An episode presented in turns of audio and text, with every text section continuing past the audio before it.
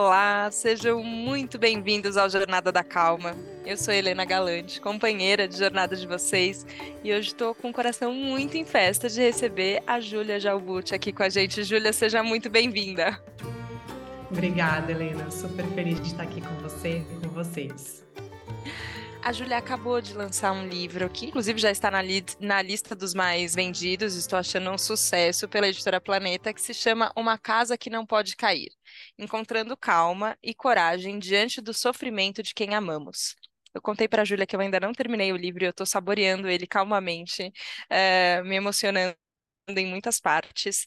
Mas eu queria começar compartilhando com você, Júlia, que é, me caiu uma ficha tão grande quando eu comecei a ler o livro é, que eu acho que eu tive uma talvez uma perda de uma ingenuidade, assim, minha. Eu já repeti muitas vezes, e talvez já tenha repetido aqui no Jornada da Calma algumas vezes. O mundo precisa de cuidado. E o mundo precisa de cuidado, é verdade. Só que eu acho que eu nunca tinha parado para olhar o que que tem nessas camadas do cuidado. Que tá bom, o mundo precisa de cuidado, mas como estamos nós, cuidadores, né? Como a, a intenção é boa, tudo ótimo, mas como a gente consegue é, olhar para o cuidado desse, dessa forma que dá conta da complexidade toda do cuidado? Como é que é isso para é, é para você hoje, Julia? Acho que a gente pode contar um pouco de como foi o processo, mas como é hoje para você olhar para essa necessidade de cuidado que acho que talvez continue existindo ou não, não sei o que, que você pensa a respeito, é, mas qual que é, no fim, a real sobre isso, sabe? Sim. Vou começar falando um pouquinho brevemente, né, sobre o que fala o livro. O livro tem como ponto de partida uma experiência que eu vivi ao lado dos meus pais, eu acompanhei o adoecimento simultâneo dos dois por 12 anos e fui a pessoa que estava ao lado deles nesse processo. Eu não tenho irmãos, então eu vivi muito de perto tudo e fui percebendo ao longo do tempo que eu era, de alguma maneira, cuidadora dos meus pais. Claro que também cuidada por eles, por ser filha dos dois, mas também eu estava nessa posição de cuidadora. E eu fui percebendo ao longo do tempo que esse papel do cuidado, do cuidador, ele é muito invisível para a sociedade e muitas vezes para o próprio cuidador. Então, eu fui indo atrás de muitas informações, de pessoas também inspiradoras, de sabedorias que pudessem me ajudar a atravessar essa experiência que eu fui percebendo que era muito intensa, não só para os meus pais, que estavam doentes, e sem dúvida nenhuma é super intenso se deparar com algum tipo de doença, mas era uma experiência muito intensa para mim, por estar diante do sofrimento deles e também me deparar com os meus próprios sofrimentos, no momento em que eu mergulhava numa experiência que me colocava de cara, né, frente a frente com a minha própria humanidade. Então, cuidar de mim nesse processo foi super importante e acho que foi um grande mergulho mesmo para entender como que essa experiência do cuidado, né, do cuidar do outro, pode ser mais sustentável no longo prazo. Então, já esteve aqui no Jornada da Calma, porque eu sou ouvinte desse programa, o Tati. O Plínio coordena o Núcleo de Cuidados Integrativos do Sírio-Libanês, do qual eu faço parte também, e ele fala muito sobre a tríade do cuidado, que é essa necessidade que todos nós temos de cuidar dos outros, receber cuidados e também cuidarmos de nós mesmos, né? Assumirmos a responsabilidade sobre os nossos cuidados. Então eu vejo que todos nós, né, precisamos nutrir essas perninhas todas que sustentam o cuidado, essas pernas são dinâmicas e todos nós, na verdade, estamos imersos em relações de cuidado. Não precisa ser necessariamente cuidando de alguém doente né? A gente cuida do nosso trabalho, dos nossos colegas de trabalho, dos nossos filhos, dos nossos pais, dos nossos amigos, de nós mesmos. Então, é na, da natureza da vida essa característica da interdependência, né? Então, o cuidado ele faz parte da nossa vida, sempre fará. E é super importante mesmo a gente pensar de que maneira sustentar, né, tudo isso. E hoje acaba que é, todo o conhecimento que você foi o, conhecimento técnico, né, que, que também foi é, adquirido nesse, nesse processo, mas também é, o conhecimento emocional, né, assim, a bagagem, as, as ferramentas internas para lidar com tudo que estava acontecendo e que você muito generosamente, não é apesar de você falar encontrando coragem, eu acho que você é corajosa no livro muito, mas eu senti você, para além de corajosa, muito generosa, Júlia, assim, porque é, quando a gente nomeia o, o, que, o que a gente sente durante um processo, que, que, como você mesmo falou, muitas vezes é invisível invisibilizado, é difícil a palavra, mas é, essa... mas é isso que, então, esse papel do, do cuidador, a gente não, não olha tanto para ele, então é quase como se fosse um papel invisível, e muitas vezes a gente não percebe que a gente está nesse papel quando a gente está cuidando, né? A gente não se reconhece nesse papel muitas vezes, então nem consegue entender as nossas próprias demandas. Quando você nomeia tudo isso e de forma muito poética, assim, eu, estou encantada pelo jeito como você escreve e fala. É, eu achei de uma generosidade incrível, assim, que é quase como se tirasse um peso que a gente carrega é, e colocasse ele na nossa frente e desse uma chance de olhar. Só que eu fiquei pensando como, como foi o processo de escrita para você, porque é um processo de revisitar é, a sensação, que às vezes é complicado, é, é um processo de se expor, porque também a gente escreve livros para alguém ler e as pessoas estão lendo ainda bem, mas, mas tem esse processo de exposição. É, tem o um processo de cura envolvido também, né? A sensação é essa que fica. Sim. Ah, Helena, quando eu vivi tudo isso, eu vivi muito sem informação nenhuma. Eu não sabia muito sobre todos esses assuntos é, que eu estava vivendo. E na ausência de luz nesse lugar escuro, eu acho que eu fui buscando informação e fui buscando também os meus recursos internos. Então, esse lugar que você coloca também das práticas, a gente ter algum tipo de caminho de autoconhecimento, isso foi fundamental para mim, para eu acessar as minhas forças, para eu acessar minha sabedoria interna também, para poder me guiar nesse território que era completamente desconhecido para mim.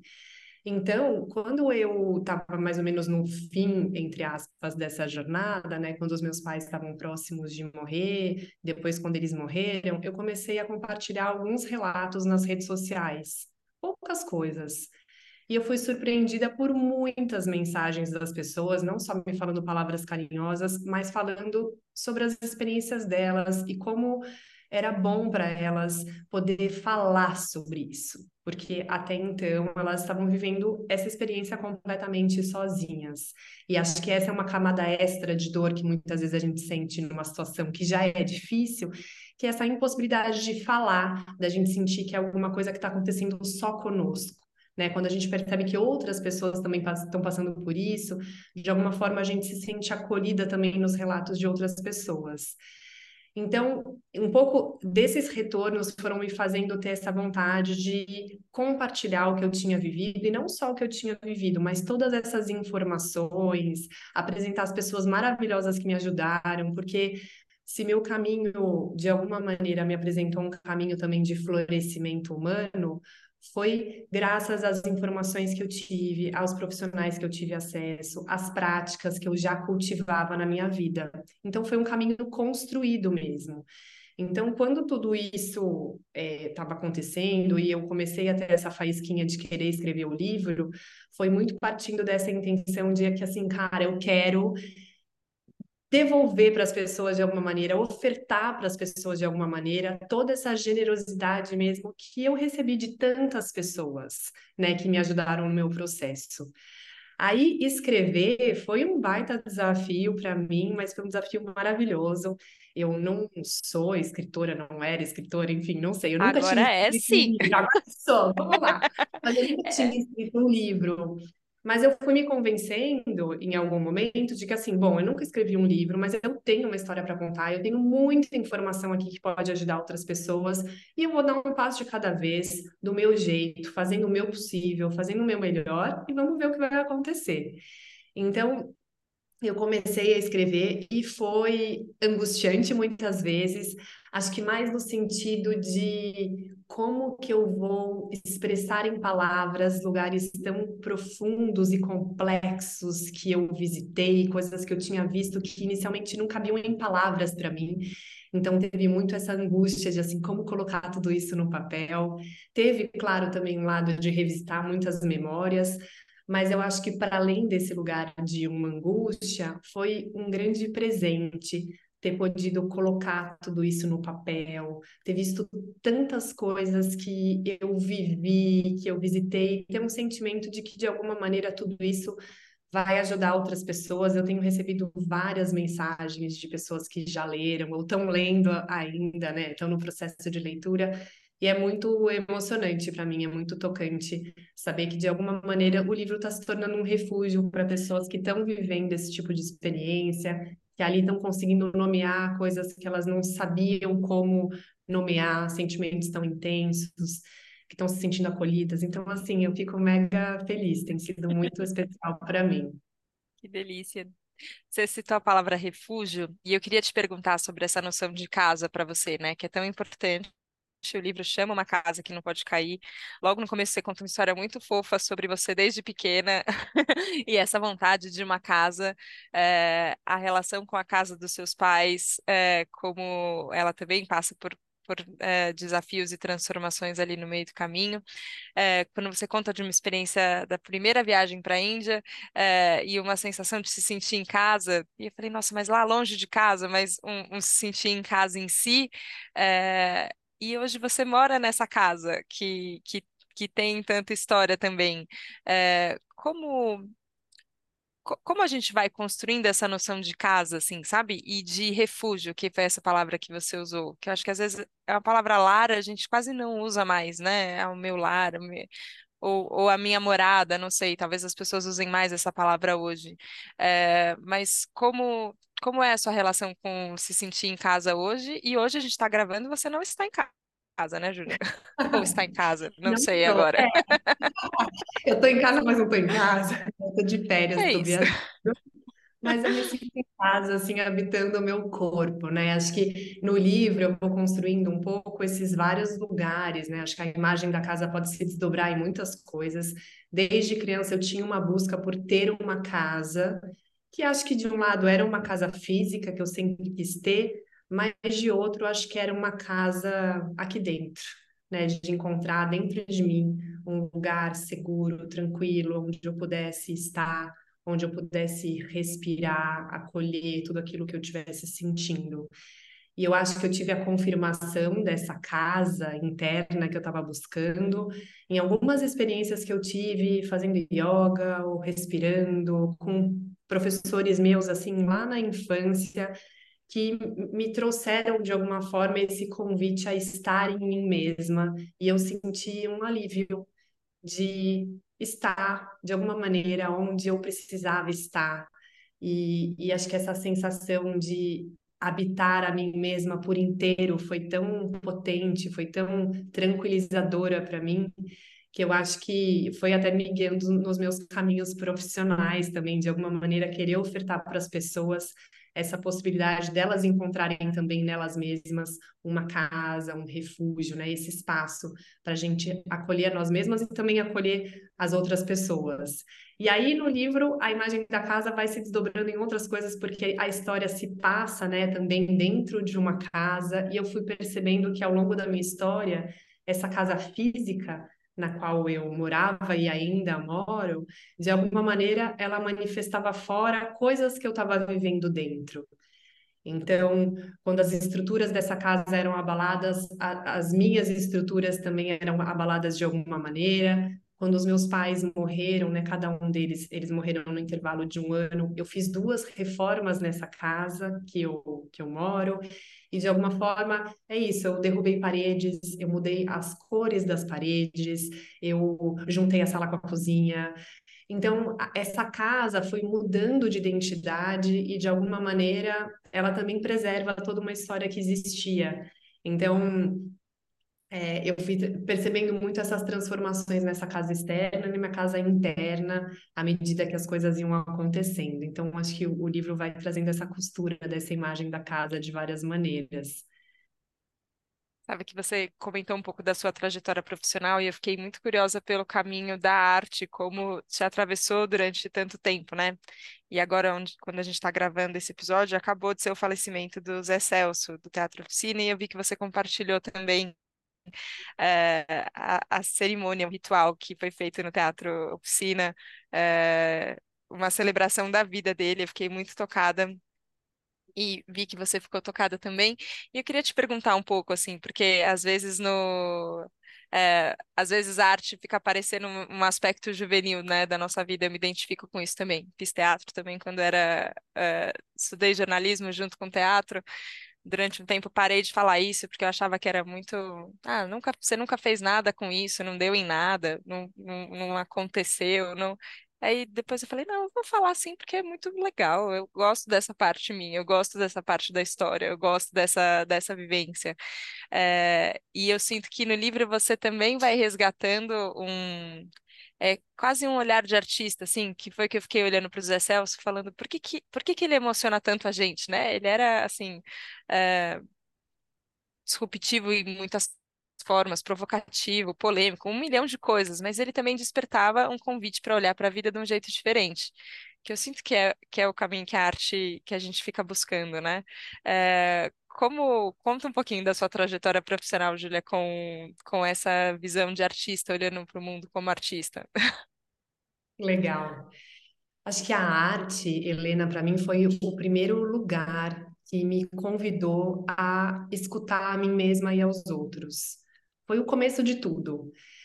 De alguma maneira na minha história, quando meus pais adoeceram, eu acho que eu fui puxando o freio de mão em algumas áreas da minha vida, porque assim é, quando a gente escolhe viver uma coisa, a gente renuncia ou tira um pouco de energia de outras coisas, né? Meus rumos foram se transformando, mas a arte sempre teve presente dentro de mim. Acho que de alguma maneira num, numa forma de olhar para a vida. Eu tenho uma necessidade também de me expressar, de criar, e a gente tende a associar a criação somente a artistas, né? Alguém que de repente, sei lá, um grande maestro, ah, ele é um artista, mas na verdade a arte está presente na nossa vida, é uma alegria da alma, né? A gente poder criar, a gente se expressar, a gente se encantar pela vida, ver beleza, construir beleza, né? Construir coisas. E, e acho que o livro, para mim, foi um resgate um pouco desse lugar da arte, de novo, que ficou um pouco mais adormecido, mas foi super é, importante para mim ter de novo ter encontrado um espaço onde eu pudesse traduzir tudo o que eu vivi de uma forma que tem um caráter de informação, mas também tem uma poesia, tem uma beleza também. Então foi super especial poder me reconectar com isso. Foi um resgate aí da, da minha história também. Foi super especial ter, ter podido viver isso. E, e, e uma das práticas, né, que você também citou do, do yoga e como ele te acompanha há muito tempo, eu acho que é, eu fico curiosa sobre isso também. Como a gente. Como você chegou nele, porque às vezes eu sinto isso assim, que. E às vezes até ouvintes compartilham assim. Ah, mas eu não sei muito o que me faz bem. Eu, eu já tentei muita coisa, mas eu não sei muito o que me faz bem. Ou, eu, ou às vezes nem tenho ímpeto de tentar, porque parece que, parece que não existe alguma coisa que possa fazer bem. Então a pessoa acaba não, não tentando nem vocês não conseguindo, né? Assim, por onde eu começo? Como é que eu descubro? Então, como foi que, que você encontrou o yoga e como permanecer também, né? Porque eu acho que também tem esse desafio, mesmo quando a gente encontra uma coisa que faz muito bem pra gente, é isso que você falou. A vida acaba demandando que a gente ponha energia em, em coisas e às vezes no momento parece que não tem muita escolha. É aquilo e é naquilo que você tem que botar energia. E aí, quando a gente vê uma coisa que faz bem pra gente, não, não tá como prioridade. Como você chegou no yoga e como você ficou, Júlia, e fica ainda? Sim, acho que hoje é um grande desafio, né, a gente encontrar um caminho, porque são tantas as possibilidades e tantas pessoas compartilhando que coisas fazem bem, cinco passos para isso, cinco passos para aquilo, não, agora isso é desesperador. é uma angústia, né? Você fala assim, não, agora vou para a direita, não, agora para a esquerda. Quando de fato, assim, o que eu vejo hoje, né, que eu já pratico essas coisas já há um bom tempo, acho que quando a gente começa a cavar um buraquinho, né, numa direção e se aprofunda nela, de alguma maneira a gente vai cair no mesmo lugar se a gente cavar um buraco a cinco metros de distância, né? Quando a gente se aprofunda em algo, a gente vai encontrar ali um tesouro de alguma maneira. Se a gente ficar mudando toda hora, né, de, de de um lado para o outro, é difícil a gente conseguir se aprofundar em alguma coisa, e esse alguma coisa eu diria que somos nós mesmos, né? Não é a técnica na qual a gente tá é, se aprofundando ou praticando. A técnica é um caminho para a gente se aprofundar em nós mesmos, a gente se enxergar cada vez mais com interesse. Então, eu cheguei na yoga é, nova por conta de um professor meu de teatro na escola. Eu tinha 12 anos, ele era professor de teatro, mas ele praticava yoga, fazia tai chi. Depois, eu tive uma outra professora também que fazia yoga.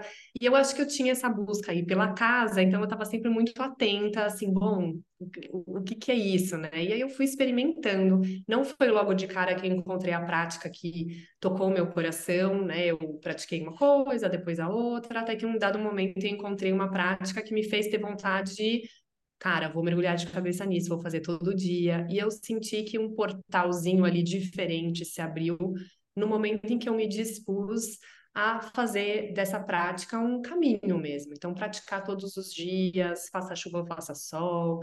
Estou me sentindo super feliz, vou sentar no meu tapetinho. Estou me sentindo triste, vou sentar no meu tapetinho. Né? Porque daí a gente começa a se abrir um pouco para se escutar e se perceber, se olhar no espelho em todos os dias. E acho que hoje em dia a gente tem muito essa tendência de querer enxergar só os nossos lados maravilhosos, ou só os lados maravilhosos das pessoas né? E o convite dessas práticas é justamente o outro, é a gente se acolher por inteiro. Então, a prática de yoga para mim foi um mega e é ainda um super caminho para mim de integridade, de convite à integridade, de me perceber, de me aceitar humana. É uma ilusão a gente achar que a gente vai fazer yoga, meditar, ou qualquer uma dessas práticas todas. E existem outros caminhos também, né? E que a gente vai só encontrar paz, luz, é, fadinhas caminhando. Assim, não é só sobre isso. Assim, tem isso também. É um caminho, sim, de bem-estar. Mas muitas vezes também é o encontro com os nossos lados mais sombrios, com os nossos lados mais difíceis também, é a gente se abrir a escutar os nossos barulhos terríveis, né? Então, eu acho que ter essa prática foi fundamental para mim, para poder acolher a complexidade dessa experiência que é estar ao lado de alguém vivendo um sofrimento. Então, estar tá ao lado de alguém adoecendo, muitas vezes a gente romantiza um pouco, porque acha assim, nossa, que experiência bonita, talvez, ou de amor, de doação. E claro que existe isso também. Mas é uma situação que às vezes vai te exaurir, você vai se deparar com um cansaço. Talvez você tenha uma relação com a pessoa que adoeceu difícil e você vai sentir raiva dessa pessoa. Você vai sentir mágoa dessa pessoa. Então você vai se deparar com tantas coisas que se você tiver de alguma maneira algum tipo de prática já anterior ou se você se abrir até agora nesse momento em que você está percebendo que você está vivendo um grande desafio, ter um, uma prática ou alguma coisa que te convide a abrigar e abraçar tudo que está acontecendo, eu acho que isso torna tudo mais fácil, né? Você ter algum tipo de recurso mesmo para se acolher, e eu também recorri nessa experiência, né, acho que é bom falar, também a profissionais. Então, fui fazer terapia. É, é, quando a gente escuta hoje em dia também falar tanto sobre autocuidado e confunde autocuidado com autossuficiência, né? E não precisa ser assim, a gente não precisa dar conta sozinho das coisas, né? Então, buscar ajuda também é fundamental nesse processo. Eu busquei nas práticas e também com profissionais. Agora, falando dos profissionais, queria te perguntar um pouquinho sobre, sobre a experiência dentro do hospital, Júlia, porque é, tem os pacientes, tem os acompanhantes dos pacientes, tem os profissionais cuidando dos pacientes e dos acompanhantes de pacientes, e tem você também nessa, e a equipe toda de, de cuidados integrativos disso. É, um pouco na conversa com o Plínio, a gente entrou nisso também, mas eu queria saber do seu ponto de vista, assim, como quando a gente fala de integração, né, de, de ver se vê íntegro ou vê as coisas na sua integralidade, considerando essa interdependência de fatores é, que é quase infinita, né? Assim, porque eu também fico pensando todas as outras sutilezas que a gente nem consegue ver que estão acontecendo ali no hospital durante um tratamento, alguma coisa. É, como você enxerga hoje? É, é, tem, tem um o que tem que ser feito e só dá para descobrir no momento que tem que ser feito? Ou, ou tem protocolos, assim, tem coisas que, que dá para ensinar e falar, olha, é assim que a gente começa a cuidar de forma é, mais integral de alguém. Ou, ou dentro desses protocolos talvez esteja o olhar para Tem coisa que você só vai descobrir na hora que você estiver ali na frente e ver a situação se apresentando. Como é que é?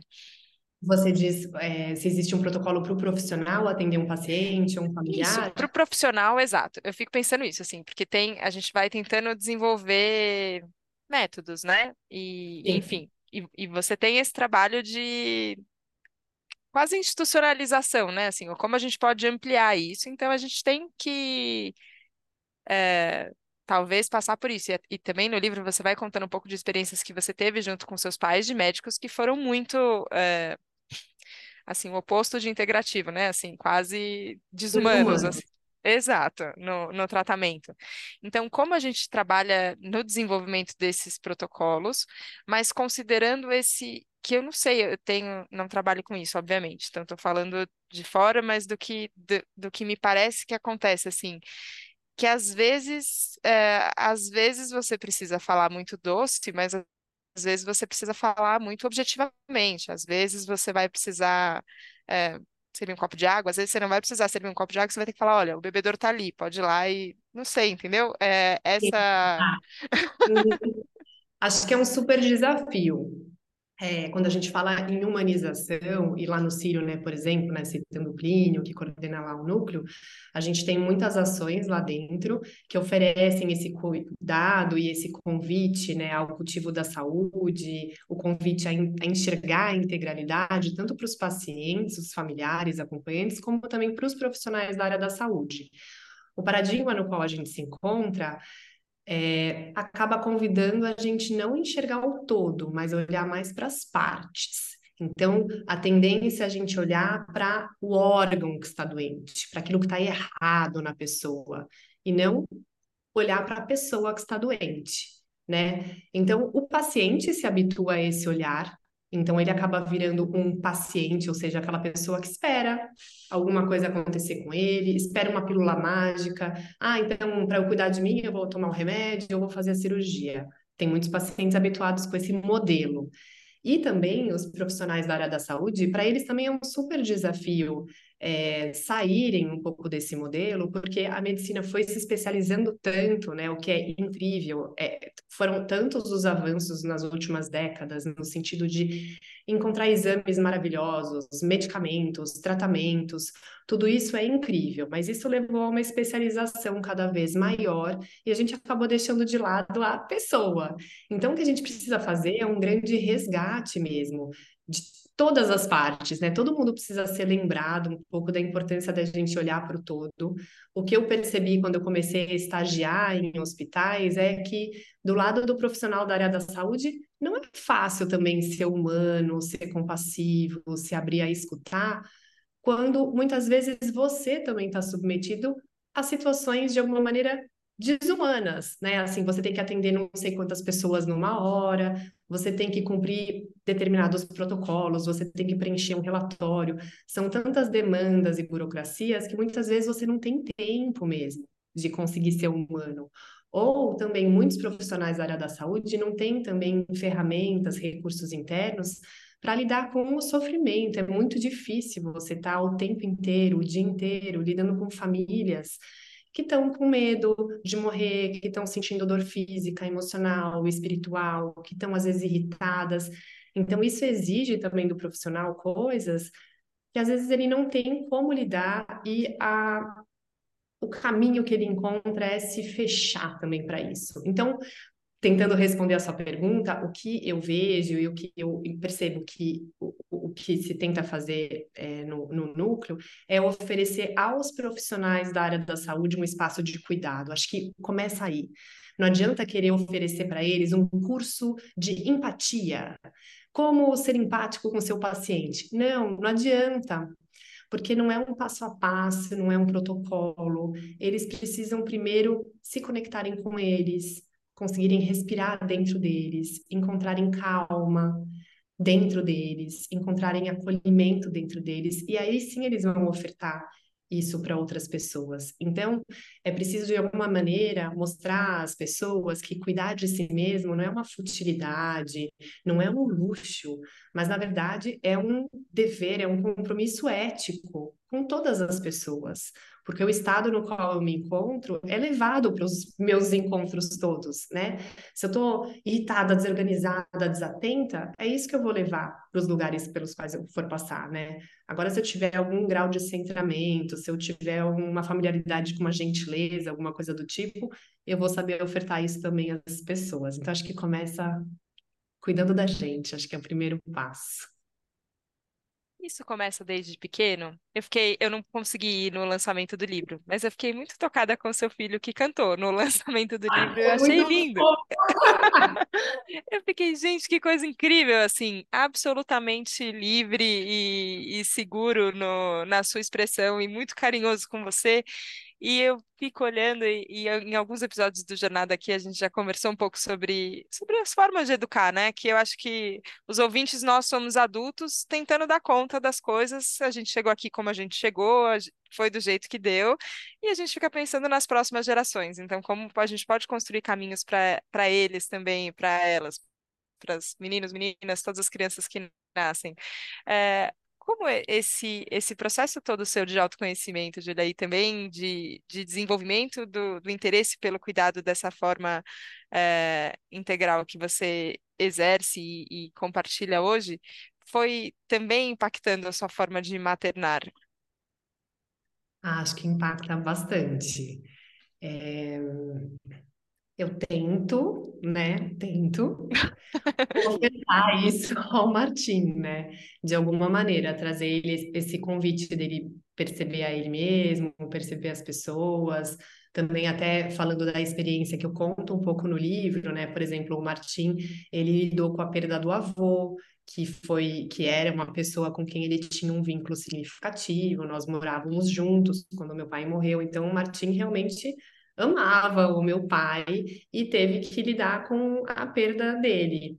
Então, como comunicar isso a ele, como lhe oferecer espaço para que ele sentisse essa perda, porque muitas vezes as pessoas têm muita dúvida também sobre como lidar com a questão do luto infantil, né? Como falar isso com as crianças. Será que eu não uhum. falo? Será que a gente blinda? Será que é melhor falar que a pessoa descansou, né? A gente fica tentando às vezes amenizar algo que pode trazer mais sofrimento e confusão para a criança. Então, é, eu, eu acho que foi um aprendizado que eu tive através da minha mãe, que acho que ela era uma pessoa que confiava muito em mim, assim, acho que ela acreditava que eu teria capacidade de atravessar as experiências que aparecessem na minha vida. Então eu procuro acreditar assim no Martim também que ele vai acessar os recursos que eu tô lá, né? Eu sou essa base segura para ele, mas eu acho que ele tem condições de ir encontrando dentro dele os caminhos. Então é, impactou bastante. Mas eu acho que esses caminhos todos, Helena, Claro que assim, ah, é incrível, né? Se começar desde que nasceu, desde a barriga, maravilhoso. Mas também, assim, é isso. Grande parte de nós não teve essa educação, assim, mais socioemocional, uhum. etc. E tem pessoas que ah, com 80 anos, cara, eu acho que a gente tem que começar da onde a gente está, né? E sempre a gente pode dar um passo possível na direção de algo que a gente esteja buscando. Então, eu quero buscar estar mais próximo de mim, ok, eu vou dar o passo possível na direção de mim mesmo, de onde eu estou, né? Então, acho que sempre dá, sempre é possível a gente se educar. Acho que educação é sempre possível. Acho lindo isso, porque traz a possibilidade do sempre é tempo, né? Sempre, é, enquanto ah. estamos aqui, sempre é tempo, é possível.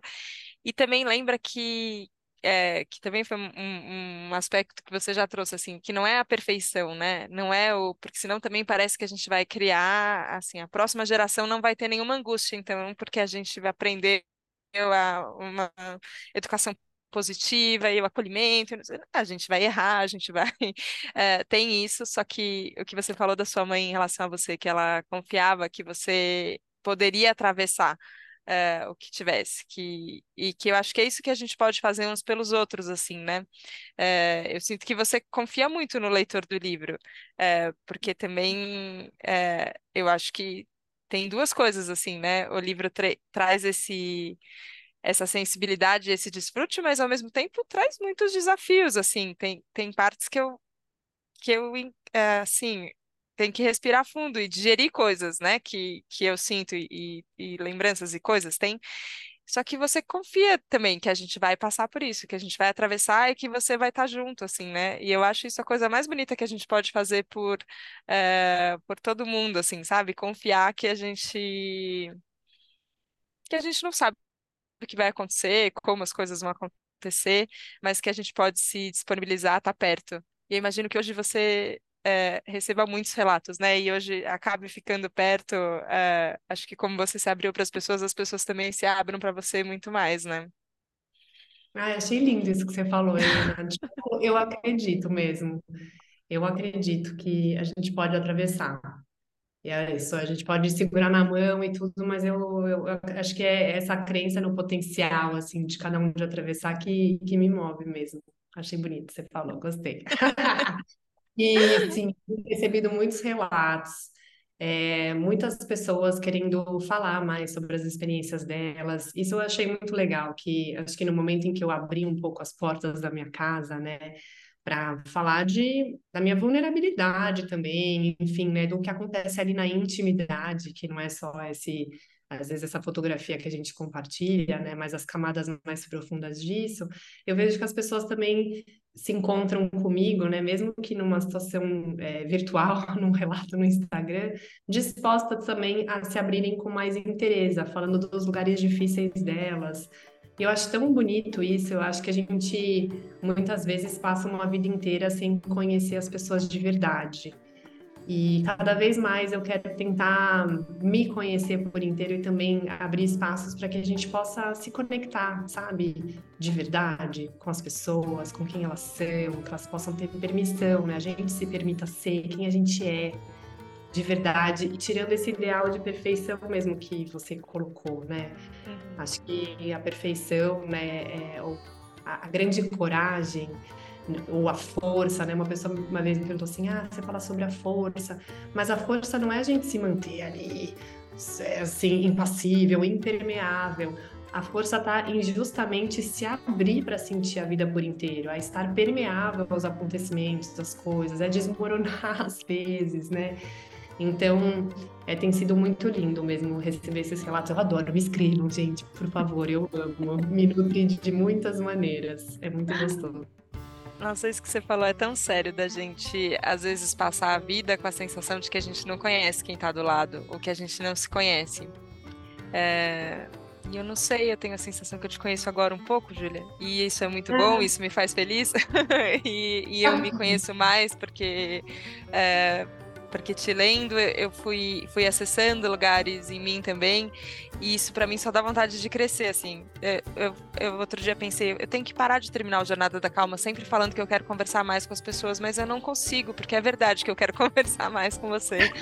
Porque é, as pessoas são fascinantes, né? Na, na sua interesse, as pessoas são fascinantes, você é fascinante Júlia. Queria te agradecer muito pela sua presença aqui, pela sua presença inteira no livro, em todo, todo esse processo na vida, assim, dizer, conta comigo sempre para o que você precisar. Obrigada. Ah, Helena, obrigada, obrigada. Foi assim, uma delícia também conversar com você. Quero conversar mais. Também não vou dizer que eu não quero conversar, eu quero conversar mais. Muito gostoso o seu olhar também, as costuras. Obrigada por esse espaço e por abrir esse espaço também, né? De tantas conversas ricas e tantos convites que você faz através do programa. Obrigada. Obrigada, obrigada, Julia. Atravessamos juntos, gente, aqui abrimos a nossa casa para vocês. Então, obrigada, ouvintes do Jornada da Calma. Obrigada pela confiança. Vocês são corajosos e calmos. Que bom ter vocês aqui. e a gente se vê na próxima segunda, no próximo Jornada da Calma. Um beijo. Tchau, tchau. Tchau.